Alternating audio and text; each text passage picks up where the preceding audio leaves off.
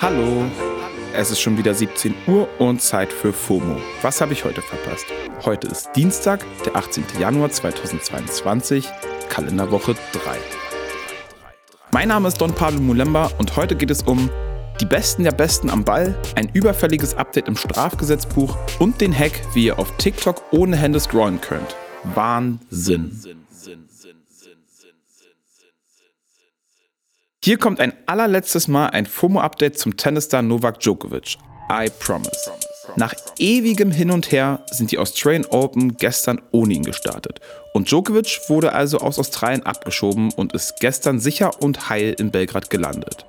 Das hat dann nochmal alle Timelines bewegt und der Kölner Entertainer und Musiker Kurt Prödel hat die Causa via Instagram-Story perfekt zusammengefasst. Der Tennismann Djokovic darf nicht spielen. Cool für mich kann den Sachverhalt nicht beurteilen aufgrund meiner mangelnden Vertrautheit mit dem australischen Rechtssystem. Die entsprechenden Behörden haben ihre Arbeit gemacht und entschieden. Jetzt muss das Leben weitergehen. Dem habe ich auch gar nichts mehr hinzuzufügen. Aber wir bleiben gleich beim Sport. Denn gestern hat die Weltfußballorganisation FIFA die Besten der Besten des Jahres 2021 auserkoren.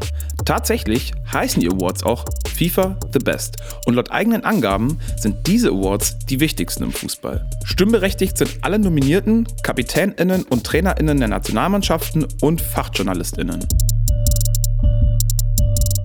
Die Wahlen haben dann gestern Abend für heftige Diskussionen in den Kommentarspalten gesorgt. Natürlich darüber, wer den Award dann absolut gar nicht und wer stattdessen verdient hätte.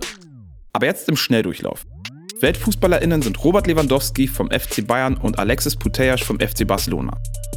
WelttorhüterInnen sind Edouard Mondi vom FC Chelsea und Christiane Endler von Olympique Lyon. Die dänische Nationalmannschaft und das medizinische Personal des Teams sind mit dem Fair Play Award ausgezeichnet worden. Und zwar dafür, wie sie mit dem Zusammenbruch von Starspieler und Teamkollegen Christian Eriksen umgegangen sind. Ihr erinnert euch vielleicht, das war während des EM-Gruppenspiels zwischen Dänemark und Finnland im Juni letzten Jahres. Eriksen war damals auf dem Rasen zusammengebrochen und musste wiederbelebt werden. Seine Mitspieler hatten daraufhin eine Traube um ihn gebildet, damit die Kameras nicht auf den bewusstlosen Spieler draufhalten. Das medizinische Personal hat ihn währenddessen behandelt und ihm dadurch das Leben gerettet. Und diese Bilder sind um die Welt gegangen. Auch hier bei FOMO haben wir darüber gesprochen. Unter dem Post zu Dänemarks Auszeichnung sammeln sich extrem viele Kommentare und es scheint, als wäre sich da die ganze Fußball-Community einig. Well deserved. Finde ich auch. War überfällig. Natürlich auch Glückwunsch an alle anderen GewinnerInnen. Überfällig war auch dieses Update hier. Das ist gestern durch all meine Timelines gegangen. Der Paragraph 219a steht kurz davor, gekickt zu werden. Das Werbeverbot für Abtreibungen in Paragraph 219a untersagt ja bisher noch, dass Schwangerschaftsabbrüche öffentlich angepriesen, angeboten oder angekündigt werden. Wenn daraus, so heißt es, ein finanzieller Vorteil entsteht oder wenn dies in grob anstößiger Weise geschieht. Damit soll auch sichergestellt werden, dass Abtreibung nicht als normale Dienstleistung angesehen wird.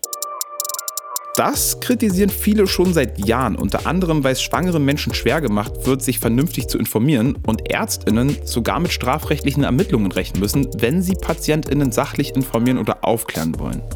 Es geht also vielmehr um Information und nicht ums Anpreisen einer Dienstleistung.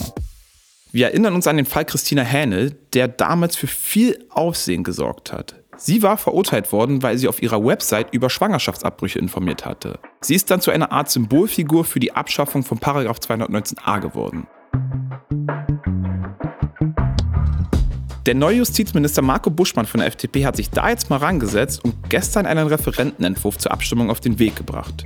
Im Entwurf heißt es, dass die geltende Regelung das sexuelle Selbstbestimmungsrecht der Frau beeinträchtige, weiter zur Rechtsunsicherheit für Ärztinnen führe und andererseits nicht zum Schutz des ungeborenen Lebens geboten sei. Die Union ist, surprise, surprise, gegen eine Streichung.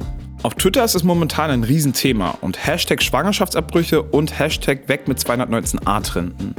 Der Twitter-User seifu-09 hat zum Beispiel geschrieben, Ärztinnen dürfen öffentlich über Schwangerschaftsabbrüche sprechen, ohne Strafverfolgung zu befürchten. Willkommen in den 2000ern. Fehlt nur noch eine öffentliche Entschuldigung bei allen MedizinerInnen, die Strafverfolgung erfahren mussten, weil sie einfach ihren Job gemacht haben. Und die Autorin Sibel Schick hat unter anderem getwittert, was verdammt nochmal ist schlecht daran, dass Menschen unterschwellig die Information bekommen, wo sie eine ungewollte Schwangerschaft abbrechen können? Gute Frage. Jetzt heißt es wohl also hoffentlich bald nicht mehr Hashtag 219a muss weg, sondern Hashtag 219a ist weg. Wenn es da weitergeht, updaten wir euch hier bei FOMO natürlich. Und bevor ich mich hier wegmache, gibt es zum Schluss noch einen TikTok-Hack. Die Userin at DiaperBackRack hat herausgefunden, wie man die App ohne Hände bedienen kann. Und das geht sowohl beim iPhone als auch beim Android-Phone. Ich erzähle euch kurz den iPhone-Weg, weil ich iPhone besitze. Ihr geht dazu in eure Einstellungen, dann auf Bedienungshilfen, dann auf Sprachsteuerung, dann auf Befehle anpassen, dann neuen Befehl erstellen und bestimmt dann dort, was ihr sagen wollt, um zu swipen. Zum Beispiel Next oder so. Und ihr könnt dann auch die App TikTok beispielsweise als App einfügen, in der das geschehen soll. Das alles findet ihr aber auch nochmal ganz ausführlich in den Show Notes. Das war's für heute mit FOMO und wir hören uns morgen wieder hier auf Spotify. Ihr erreicht uns jetzt ab sofort unter fomo@spotify.com und diese Mailadresse könnt ihr gleich nutzen, um meiner lieben Kollegin Jasmin zum Geburtstag zu gratulieren. Also haut fleißig in die Tasten.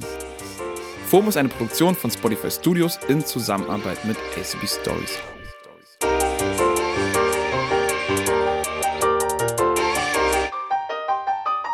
Ey, mir ist gerade aufgefallen, vielleicht berichten wir gar nicht das letzte Mal über Djokovic. Weil es kommen ja, es kommen ja noch, es kommen ja noch äh, Turniere.